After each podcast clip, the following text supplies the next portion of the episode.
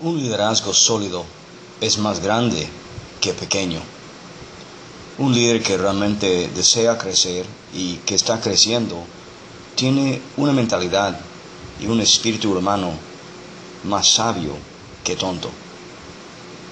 Hay un problema principal en la mayoría de los líderes sobre la faz de la tierra y ese es porque somos carne y somos humanos. Y ese se llama el ego. Un ego fuera de control es como un fuego fuera de control. Podría ser que el orgullo y el ego elevado es uno de los enemigos principales de cada líder. Todo líder lucha constantemente para sujetar sus pasiones, sus deseos, sus visiones y todas las cosas que ellos mismos puedan alcanzar a la voluntad de algo o de alguien más grande. La pregunta de hoy es, ¿con quién me estoy sujetando?